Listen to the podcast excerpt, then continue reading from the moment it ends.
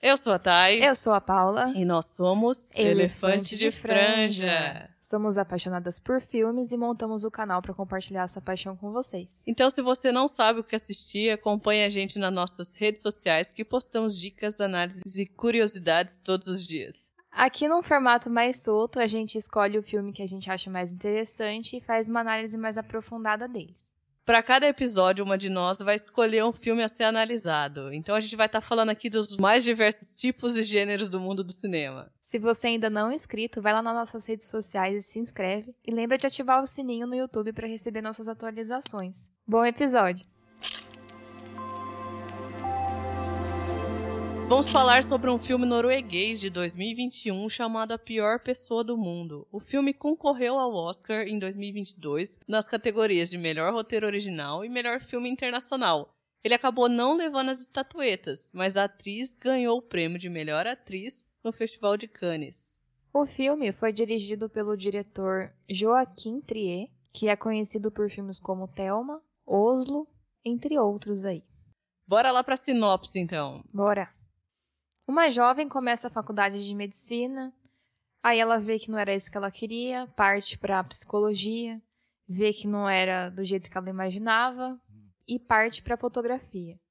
Aí no meio do processo, ela deixa a fotografia congelada ali de lado e passa a virar vendedora em uma loja de livros. Durante o filme, a gente acompanha a história dela. E a gente vai acompanhar o amadurecimento dela e a dificuldade que ela tem de tomar decisões que são importantes para a vida dela como a própria carreira profissional, questão de relacionamentos. E a busca por um propósito de vida. E bora lá para algumas curiosidades. Esse filme acabou sendo o último filme da trilogia Oslo, do diretor Joaquim Trier. Foi uma trilogia meio sem planejamento. Na verdade, foi a, a própria indústria que, que apontou que seria uma, uma continuação ali do próprio filme. Não continuação, mas com a mesma temática.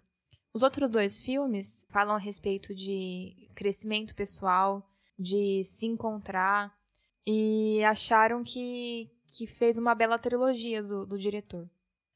A atriz principal do filme, Renate, que inclusive foi a que ganhou o prêmio de melhor atriz em Cannes, antes dela gravar o filme, ela estava quase desistindo da carreira de atriz para se tornar carpinteira, para seguir uma outra carreira. Mas ela acabou aceitando fazer o filme e tá aí, ganhou o prêmio de melhor atriz em Cannes. Ela e o diretor tinham trabalhado antes em outro, em outro filme, da mesma trilogia Oso. Ela tinha uma linha só, tinha uma fala no último filme. E ele abordou ela com a, com a ideia de, de fazer um filme a respeito do, da pior pessoa do mundo, e ele teve a ideia dela ser a principal.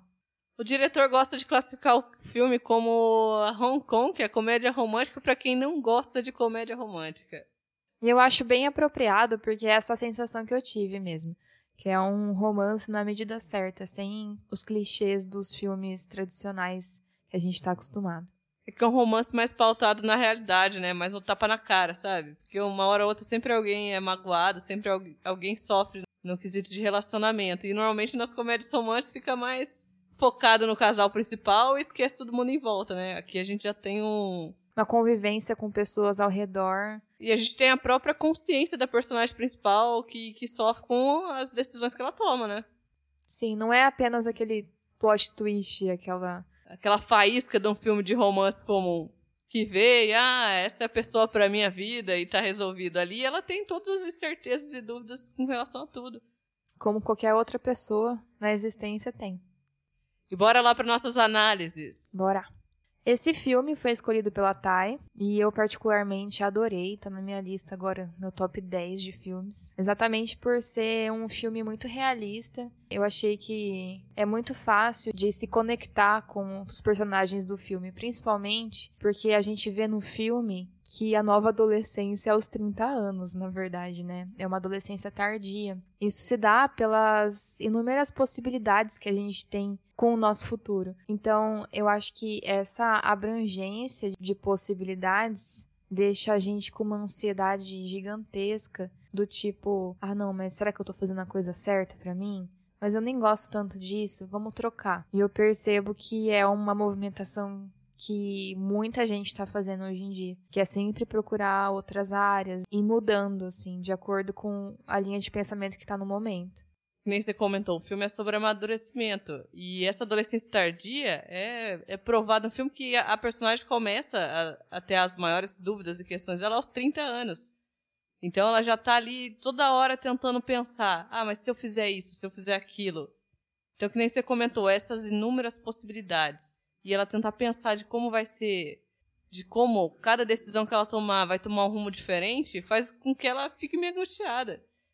E o título do filme é irônico, porque ele é a pior pessoa do mundo. A gente acompanha ela se sentindo a pior pessoa do mundo. Porque como ela tem muita dúvida, ela acaba machucando as pessoas ao redor dela.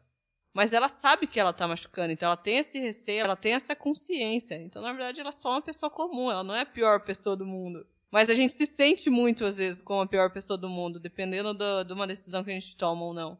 E é o que a gente acompanha nela. E é interessante porque se ela fosse a pior pessoa do mundo, ela ia, não ia achar que ela é a pior pessoa do mundo, né? É aí que a gente vê que é contraditório.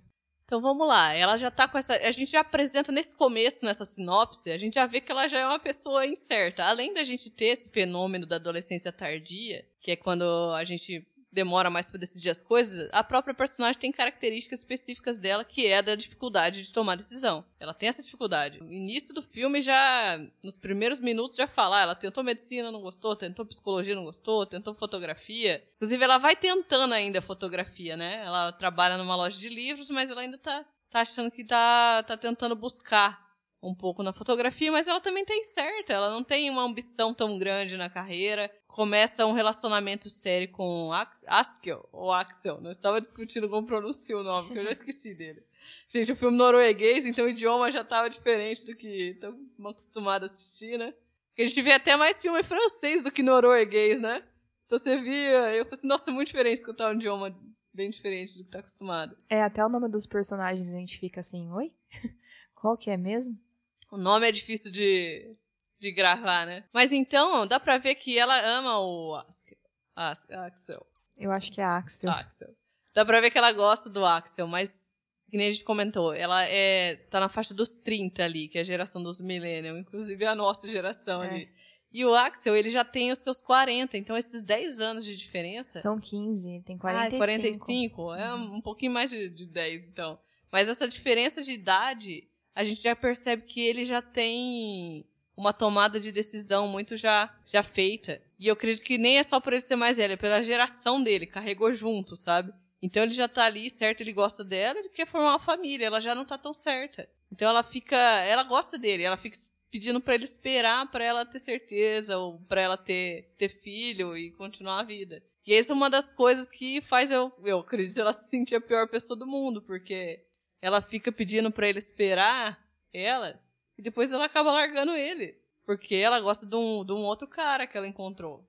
Eu acho também que outro fator que deixa ela mais indecisa em a relação ao futuro dela, com parceiros e com trabalho, é que ela sempre foi a mais brilhante da sala. Ela sempre foi a inteligente da família. Tira notas boas, tanto que ela comenta que ela entrou em medicina porque era difícil de passar. Então não é uma paixão ali, não é um pensamento de, ah, é uma boa profissão. Nenhum desses pensamentos que ela teve foi, ah, é difícil de passar, eu sou inteligente, eu acho que eu tenho que fazer isso. E outro fator que eu também acho que contribui com ela ser indecisa é que ela é de família de classe média. Então não tem aquela super necessidade de preciso trabalhar para me sustentar, preciso trabalhar porque senão não vou ter o que comer. E ela fica vagando de profissão em profissão.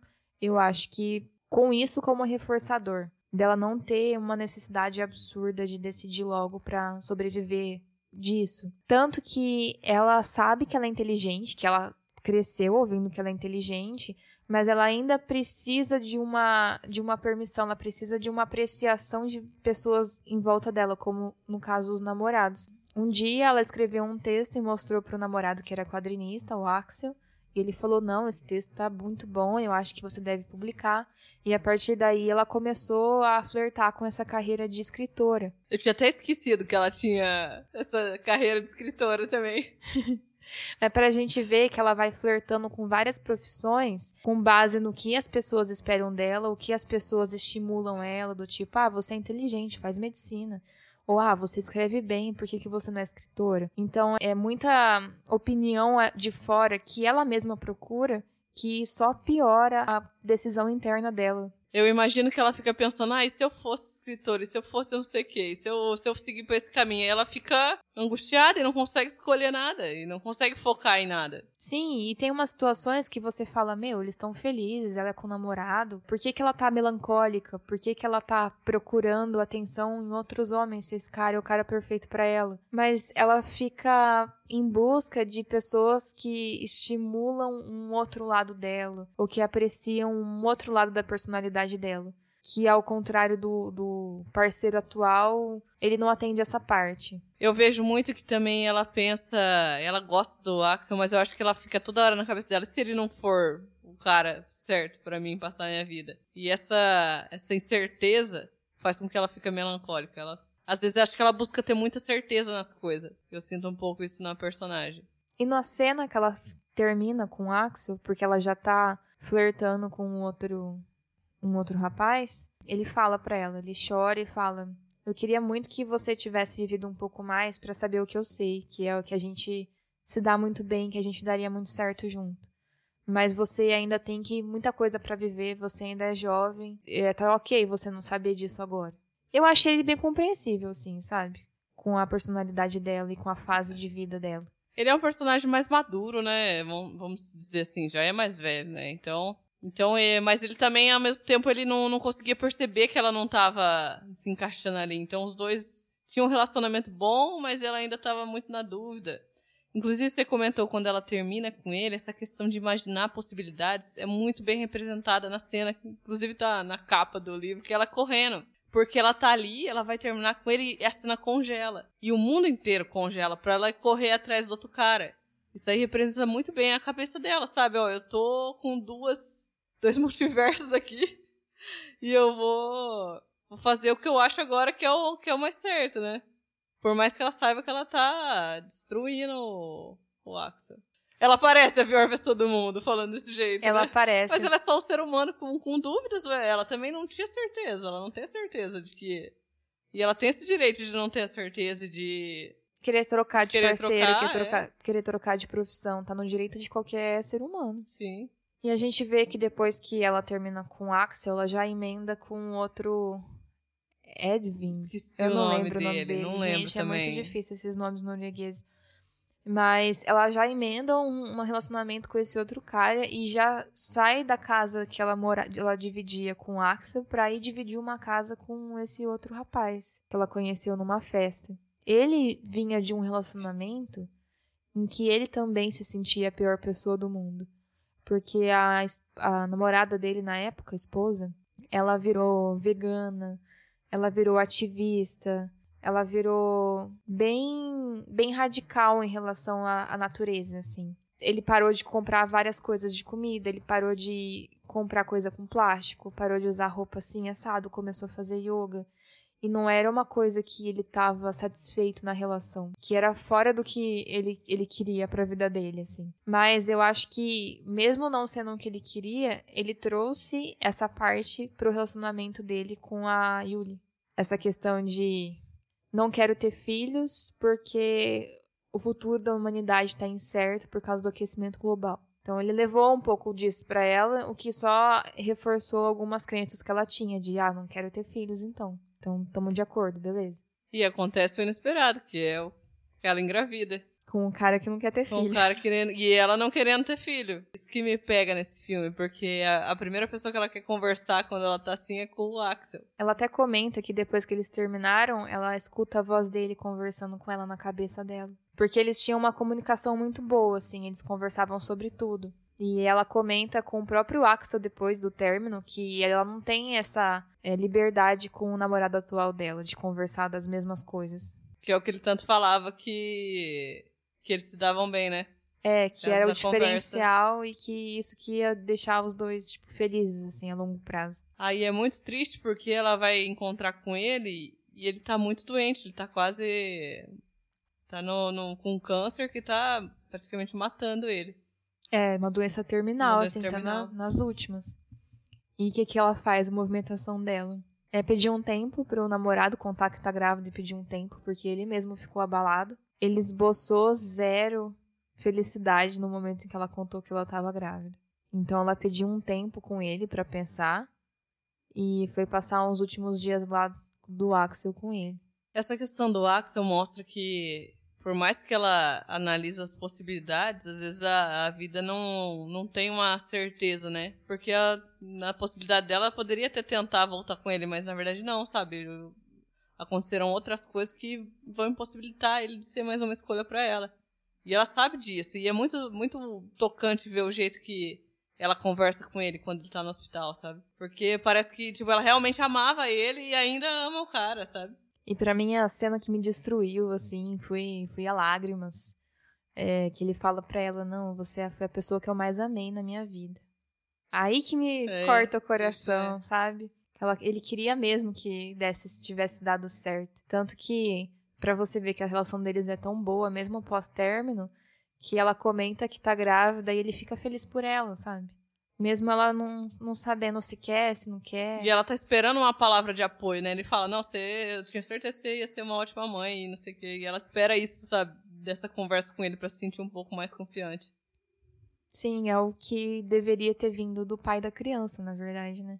Então. Teoricamente. Mas ela precisava ouvir isso da boca do Axel, parece, né? Parece que sim, tanto é que ela foi buscar ele, né? É.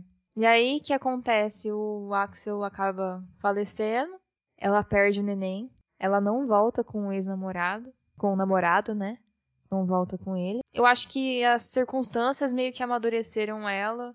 E ela voltou a focar na as energias dela na profissão de fotógrafa. E a gente vê ela trabalhando lá como fotógrafa e tal, tirando foto de uma mulher. Aí a mulher comenta: Nossa, essa parte para mim foi, foi um plot twist no final, assim. A mulher comenta: ah, meu marido acabou de chegar, obrigado, viu? Tal. E saiu, e dela foi ver, era o ex que não queria ter filho com um bebezinho no colo, beijando a moça de quem ela tirou foto.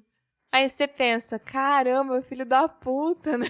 Ah, você pensa, às vezes as pessoas não querem, mas o ser humano é formado de mudanças e decisões, às vezes é momento, às vezes é pessoas, então... É, ela não era a pessoa com quem Assim ele se como ele se, ele se transformou com a namorada vegana, se transformou com outra mulher, e, enfim... E, e o ser humano é mutante, não tem então, jeito, não tem né? Que fazer. No final a gente vê que ela tá firme numa profissão e ela tá sozinha, tipo eu senti que ela, no final, descobriu que ela não precisa de validação de ninguém para fazer o que ela gosta, assim. É, e a gente percebe pela própria feição dela que ela, pelo menos, é uma pessoa mais amadurecida, sabe? Que Sim. fez tudo, tudo isso, fez ela amadurecer e fez ela estar tá ali hoje do jeito que ela tá. Pra mim, A Pior Pessoa do Mundo é um dos melhores filmes, realmente, de 2021, assim. De longe. E para confirmar a minha afirmação aqui, a nota do IMDB dele é 7.8. É uma nota bem alta, assim, para uma comédia romântica drama, né? Como o próprio diretor diz. É isso aí, pessoal. A gente recomenda para vocês. Aproveita lá que tá no, no Prime Video. E é isso aí. Acompanhe a gente nos próximos episódios. Se tiverem alguma sugestão, manda nos nossos DMs. Isso aí, pessoal. Valeu, viu? Até Valeu. a próxima. Tchau. Tchau.